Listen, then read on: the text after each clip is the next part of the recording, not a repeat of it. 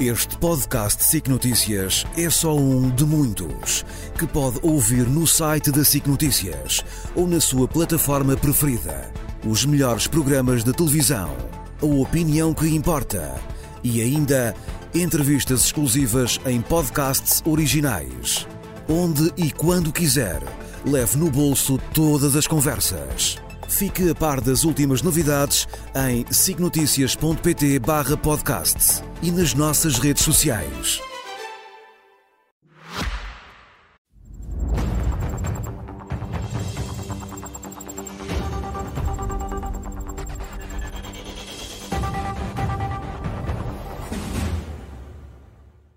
E partimos para a análise da situação política nacional nesta edição da noite nas linhas vermelhas, como dizia há pouco a Catarina Martins e com a Cecília Meireles, acabada de citar pelo Hugo Maduro. Boa noite a ambas, bem-vindas. E começando uh, por si, Cecília, precisamente, e falando sobre a questão, questões relacionadas com estas reuniões do Conselho, dos Conselhos Nacionais do PS e do CDS.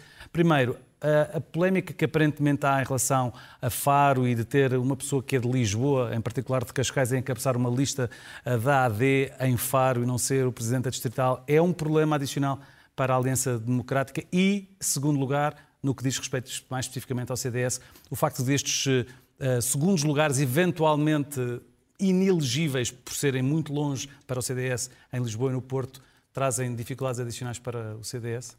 Bom, boa noite. Uh, antes de mais, eu não, sei, eu não sei se é um problema adicional, sei que não é um problema inédito. Eu não me lembro de um processo de elaboração de listas de deputados em que não surjam problemas uh, destes e, portanto, eu uh, dou-lhes o valor que acho que têm. Acho que fazem parte deste processo de elaboração das listas. Para dizer a verdade, aquilo que, que mais me importa, e eu não sei o que está a ser decidido do CDS e não, não, não, não sou sequer Conselheira Nacional, aquilo que mais me importa e que para mim é mais significativo e compreenderá é perceber que, eh, expectavelmente, o CDS voltará a ter um grupo parlamentar e o Presidente do CDS voltará a ser deputado e a poder ser a voz do CDS e dos portugueses que se revêem no CDS no Parlamento. Isto para mim é que é a coisa essencial quanto a listas. Uh, o meu nome foi citado porque me pediram, e eu aceitei com todo o gosto, dar um pequeno contributo na elaboração do programa e no que eu puder eh, sendo que a minha vida profissional neste momento é a minha prioridade e a minha prioridade absoluta, mas no que eu puder continuar aqui dar opinião e ter uma participação no programa, pois faço com todo o prazer. Mas para mim o que me parece essencial é a constituição da AD, que está a fazer o seu trabalho de casa. Eu acho que aquilo a que temos vindo a assistir foi, primeiro houve a negociação, depois houve a assinatura do acordo há pouco mais de uma semana, agora estamos no processo de escolha de pessoas. Eh, acho que vamos passar agora ao, ao, momento que é realmente relevante e que também é o mais divertido da política, que é o momento da discussão de ideias, de pôr alternativas em cima da mesa. Sendo que há um chega a morder as canelas de, nas sondagens da. Eu, eu, eu acho que há uh, muitos partidos a morderem as canelas. Isto, uh, cada vez mais no espectro político português, há mais partidos e mais partidos com ambições a terem assento parlamentar. Eu, uh, em política, eu nunca me parece boa ideia uma pessoa estar centrado em quem está a fazer concorrência. Eu acho que nós temos que nos centrar no seguinte: se para aquelas pessoas que estão cansadas da governação socialista, que percebem que a governação socialista é mais do, menos, do mesmo e que não querem continuar este ciclo, querem fazer uma ruptura neste ciclo, só há um voto seguro, que é o voto nesta AD. E, portanto, aquilo que nós temos que nos concentrar, do meu ponto de vista, é explicar isto com propostas concretas. É criar propostas que sejam concretas, entendíveis pela generalidade das pessoas e que expliquem aquilo que seria diferente em relação ao que tem sido o Partido Socialista. Se isto for bem sucedido, eu acho que depois o Chega fará o caminho que entender e já podemos falar mais dele aqui à frente, mas isso, e como a Iniciativa Liberal fará o caminho que entender, como o PAN fará o caminho que entender, como cada partido fará o seu caminho.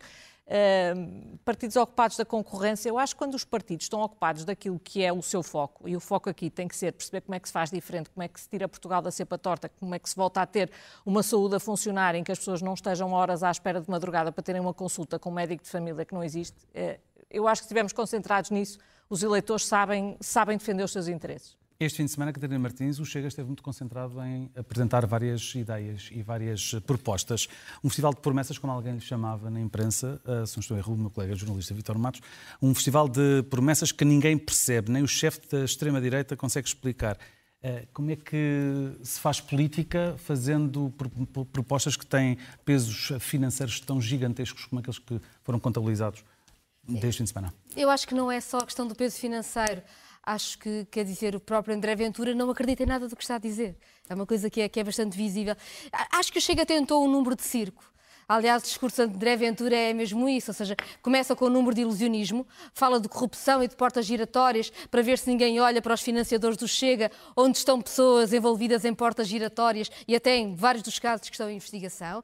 Depois foi para aquele número absolutamente, enfim, de palhaçada em que ninguém acreditou, toda a gente se riu muito, a dizer que pagava tudo o que estava a prometer, irando, tirando o dinheiro à ideologia de género, que é uma coisa que não existe, que ninguém sabe o que é. E quando, julgo que foi jornalista do SIC, lhe perguntava, mas isso não é igualdade de género? Vai tirar o dinheiro para combater a, a violência doméstica? E ele disse, não, não, não era isso que eu estava a falar. Portanto, afinal já não era, nem ele acreditou no que estava a dizer. Enfim, diz qualquer coisa. E depois terminou também o discurso com aquela acrobacia extraordinária sobre a banca, que é dizer que agora os bancos é que vão pagar as casas. Que, bem, nós já estamos habituados a que André Ventura dê cambalhotas sobre a banca, eh, eh, sobre o novo banco, aliás, fez um flic-flac extraordinário uma vez no Parlamento, acho que foi a única vez da história em que um deputado conseguiu, na mesma votação, votar três vezes diferente a favor contra a abstenção. Eh, enfim, e portanto, o problema é que nos números de circo há verdade e há coragem. E, e, no Congresso do Chega só há mentirolas e cobardia. Eu sou fascista, mas afinal estava só a brincar. Eu digo umas coisas racistas e xenófobas, mas afinal não sou. E há ideias muito perigosas a serem passadas no meio desta, desta atrapalhada toda, nomeadamente xenófobas e racistas, num país que tem assistido a fenómenos de violência complicados e em que, portanto, quem tem este tipo de discurso deve ser responsabilizado pelo que está a acontecer. E há duas coisas que me chocaram particularmente. A primeira é dizer que quando chega fala da imigração, não exige menos do que fazem os portugueses que trabalham lá fora. Quando diz que ninguém pode trabalhar em Portugal sem saber português, eu pergunto-me se os portugueses que vão para os Países Baixos sabem todos falar neerlandês. Desconfio que não. Mas mais grave do que isso é aquela ideia de que os imigrantes vivem à conta de Portugal, com subsídios, etc. Convenhamos, as contas são claras as, as, uh, saíram há pouco tempo as contas da Segurança Social, os trabalhadores imigrantes contribuíram com 1.861 milhões de euros para a Segurança Social, tiveram apoio de 257, ou seja, lucro da Segurança Social com o, trabalho, com o trabalho das pessoas imigrantes, 1.600 milhões de euros. Mas mais do que isso, nós temos uma economia que não dispensa estes trabalhadores e toda a gente deve ser tratado com respeito. Se temos uma economia de baixos salários que deve ser combatida, que abusa de pessoas, isso seguramente. Mas sobre isso, André Ventura não disse nada, porque, mais uma vez, é só forte com os fracos, de resto é só cobardia. Mas falou sobre, lá está, e a Catarina Martins fez referência a isso, ao facto de se ir buscar os lucros dos eh, bancos para pagar créditos à habitação. Cília Meirelles viu nesta posição alguma similitude com posições que o Bloco de Esquerda tenha tido no passado? Eh, bem, eh, há, há, uma semelhança, mas também há muitas diferenças. Eu não, não, não, meto tudo no mesmo saco. Há uma coisa que eu gostava de dizer e gostava de fazer uma apreciação, porque há outras coisas que eu acho que vale a pena olhar para o que André Ventura diz e ter um olhar crítico sobre isso, porque eu vejo muitas vezes falar em, ouço muitas vezes falar em vergonha. Eu acho que há outra palavra uh, que ele devia pôr no léxico dele, que é verdade. Porque há muita gente que acredita naquilo que ele diz e que e eu compreendo porque é que acredita, porque sente-se sente revoltada, sente-se descontente e, e, e, está cheia de razão em muitos casos. E, portanto, vale a pena olhar para aquilo que ele está a propor e aquilo que ele está a dizer às pessoas e uh, ter a frontalidade de lhes dizer que elas estão a ser enganadas. Falta verdade naquele discurso. Nós, quando dizemos às pessoas que vamos acabar com o IUC, vamos acabar com o IMI, eu, por mim, até acabava mais. Eu acabava com o IVA, acabava com o IRS. Há um problema, é que tem que se explicar como é que, vai, como é que tudo isto vai acontecer e chega ao fim do dia e vai haver dinheiro para pagar pensões e salários na função pública, porque uma coisa depende da outra. Essas coisas são pagas com os nossos impostos. E mais, eu ouvi André Ventura dizer e dizer às pessoas, aos pensionistas, dizer que muitos têm que escolher entre a comida e os medicamentos. E é verdade, é verdade. Nós às vezes esquecemos que vivemos, nós vivemos num país em que há um milhão de pensionistas com pensões mínimas, que são, em muitos casos, menos de metade, menos de metade do salário mínimo. Quando eles promete a todos o salário mínimo, aos, como pensão mínima, está a enganá-los. Ele sabe, quando diz às pessoas que, que, eh, que, é preciso, uma promessa que é preciso entre 7 mil e 9 mil milhões de euros, ele diz que vão ser os fundos europeus. Mas então nós achamos credível que a Europa, olhemos para a França, as, as, greves que houve, um país inteiro parado por causa de um aumento da idade da reforma, e agora os franceses vão pagar mais impostos para virem aqui uh, pagar as pensões dos nossos idosos. Isso não é impossível e ele não desconhece que é impossível. E, e, está a falar, eh, é verdade, está a falar com pessoas que muitas vezes têm que escolher entre ter comida ou ter aquecimento ou comprar um medicamento. Pessoas muito fragilizadas que já não têm idade de poder trabalhar e, portanto, é, é particularmente grave estar-lhes a vender gato por lebre e estar a dizer uma coisa que ele sabe que, que é grosseiramente uh, falsa. Não é Mas possível. o desespero das pessoas pode ser de tal maneira grande que queiram acreditar na, na mentira? Eh, eu acho uma coisa diferente. Acho que as pessoas estão muito revoltadas e com razão, porque se nós pararmos um bocadinho para pensar, um, ehm, a vida não tem melhorado e mais do que isso. Nós, nós, temos, nós estamos numa crise de justiça.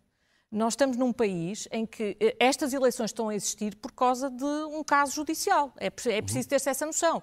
Ao mesmo tempo que se fala de outros casos judiciais envolvendo o Presidente da República e até já de outros. Isto, isto é uma crise uh, que afeta a credibilidade de todo o sistema da justiça. Mais, temos um ex-primeiro-ministro cujo, cujo julgamento ainda não começou e cujos crimes correm o risco de prescrever. É normal que as pessoas se sintam uh, desacreditadas e, portanto, uh, e, e preocupa-me às vezes.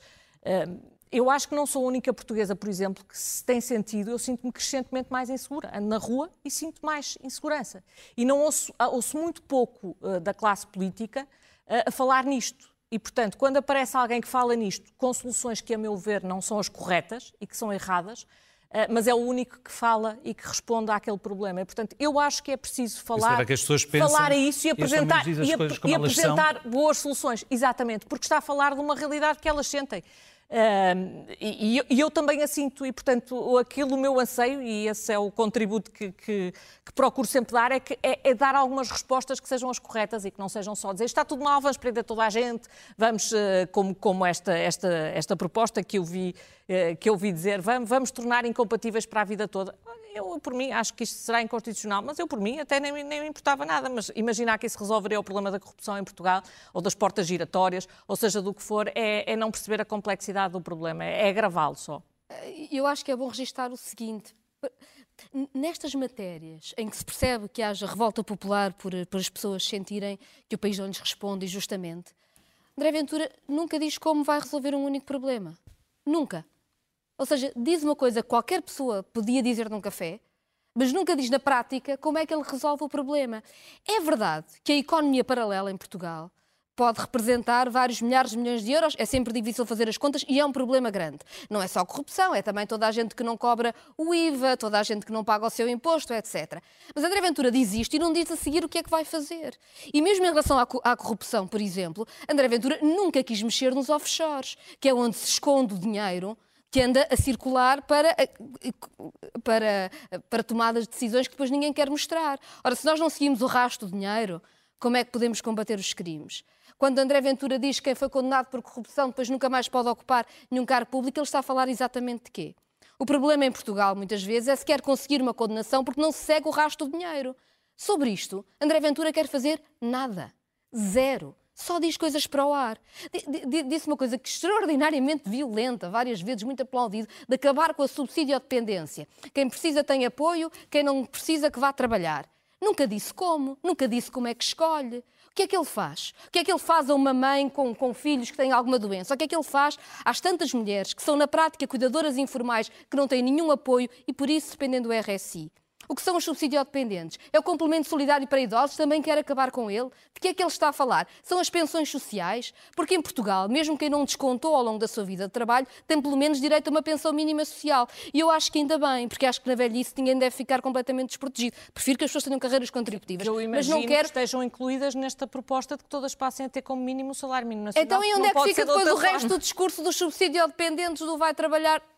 Ou seja, diz qualquer coisa. E o que eu o que eu peço é que as pessoas, quando ouvem dizer estas coisas assim, no ar, pensem em casos concretos que conhecem. Pensem em casos concretos. Pensem, quando se fala de subsídio ou dependência, se aquela pessoa que, precisa, que conhecem de idade não precisa daquele complemento solidário para idosos. Se aquela pessoa que dedicou a sua vida a tratar do filho que tinha uma doença não precisa do RSI. Se aquela outra pessoa não precisa do abono de família porque tem um salário tão baixo.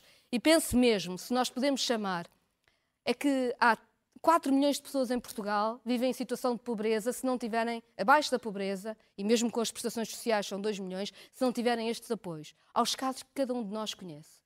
podemos dizer que são todos uns preguiçosos? De quem é que está a falar André Ventura?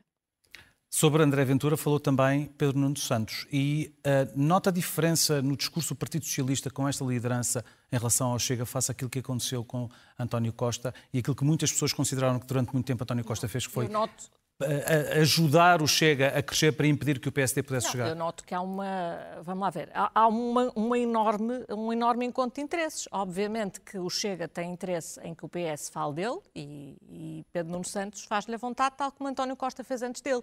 Aliás, há uma, há uma coisa que, que eu acho que, à qual eu acho que Pedro Nuno Santos tinha que responder, porque André Ventura já deixou claro que se há de vencer, que apresentará uma moção de rejeição. Portanto, se vencer sem maioria, vai ser o Chega a apresentar uma moção de rejeição. E eu gostava de saber se nesse dia, se o PS e já agora o Bloco de Esquerda e o PCP se aliam ao Chega para derrubar um, um partido e para derrubar um governo. Porque esta é, que é, esta, esta é que é a grande questão e que também convém, já que se está a discutir tantas geografias eleitorais e, de facto, o número já começa a ser quase infinito com tantos partidos, mas uh, eu acho que André Ventura caiu-lhe um bocadinho a máscara quando disse eu ponho uma moção de rejeição, eu não deixo este governo avançar. Ou seja, ou eu vou para o governo ou não há governo de direita, eu prefiro continuar com o Partido Socialista, porque é, no fundo, isso que ele disse. E, portanto, eu gostava de saber, já que o PS está tão preocupado com, com a ameaça do Chega, se, num caso desses, se inviabiliza esta moção de rejeição e inviabiliza agora, o governo Catarina da AD. Martins, acha que o Bloco de Esquerda se deveria juntar ao Chega para uma moção de rejeição a um governo. Eu, eu creio que, que, o Bloco de Esquerda uh, nunca fará nada com o Chega e essa questão não se coloca. Queria chamar a atenção o seguinte: o Chega tem dito uma coisa e o seu contrário, porque o Chega tanto pedincha um lugar no governo de Luís Montenegro, como diz que deita abaixo de, o, um governo do PSD em que ele não esteja, como, enfim, diz qualquer coisa, não é? André Ventura diz qualquer coisa. Ou seja, se fará o que for é uma questão de tacho, como, como eles gostam de dizer, não é? para usar aquelas expressões que utilizam. Portanto, o Chega diz absolutamente qualquer coisa para chegar ao poder, para distribuir lugares, mesmo não tendo, uh, ou seja... Mas o Bloco de Esquerda, perante a apresentação de uma moção eh, de rejeição apresentada pelo Chega, o Bloco de Esquerda, na sua opinião, deveria acompanhar essa moção de rejeição? Mas bem, eu, eu, não sou sequer sim, candidata sim, a deputada. Agora, eu, eu acho que as, as, as, razões de uma crítica do Bloco a um governo nunca se confundem com as críticas que o Chega possa fazer a um governo. Acho que esses votos não. não, não essa, essa encontro de votos não me parece possível. Voltando à questão de Pedro Nuno Santos e ao discurso que tem vindo a ser posto em prática pelo secretário-geral do Partido Socialista, nota uh, uma moderação no discurso Pedro Nuno Santos com o objetivo de tentar tirar votos ao centro eu, e, portanto, à AD? Eu acho que há ali muita cosmética. Acho que eu, eu, apesar de tudo, preferia o Pedro Nuno Santos, antigamente achava mais genuíno, mas acho que há muita coisa que ele acaba por não explicar. Porque a grande questão que se põe, do meu ponto de vista, em relação a Pedro Nuno Santos, primeiro, é uh, ele dar uma explicação para tudo o que corra mal. Porque uh, alguém que se apresenta ao fim de não sei quantos anos como ministro e de não sei quantos anos no governo oito anos no governo, a dizer uh, nós não vamos deitar tudo fora, vamos preservar algumas reformas, bom, mas ele, convém alguém dizer, ele não estava na oposição, ele estava lá, portanto o normal seria preservar tudo, o normal seria ele orgulhar-se daquilo que fez. E, portanto, eu gostava de que fosse dada alguma explicação em relação àquilo que correu mal porque ele diz, uh, uh, ainda falta fazer muita coisa, falta quase tudo, não é? Uh, o estado em que está a saúde, o estado em que está a educação, com indicação de números e de, de, de, uma perda de aprendizagens que é substancial, não há uma explicação, ele não dá uma explicação para isso. E depois, mesmo em relação àquilo que ele teve sob a sua tutela direta, ele teve sob a sua tutela direta, um, primeiro, transportes, era a grande revolução da ferrovia. Saiu ainda na semana passada um relatório sobre o estado em que está a ferrovia. Talvez valha a pena ler e perceber uh, exatamente qual foi. Eu acho que qualquer pessoa que utilize comboios para ir trabalhar uh, percebe, percebe qual foi a ação dele. Mas uh, se há problema que eu acho que é unânime entre todos os partidos, que é um problema gravíssimo hoje em dia, é o problema de encontrar uma casa a um preço que se possa pagar. Ora, quem é que tinha a tutela?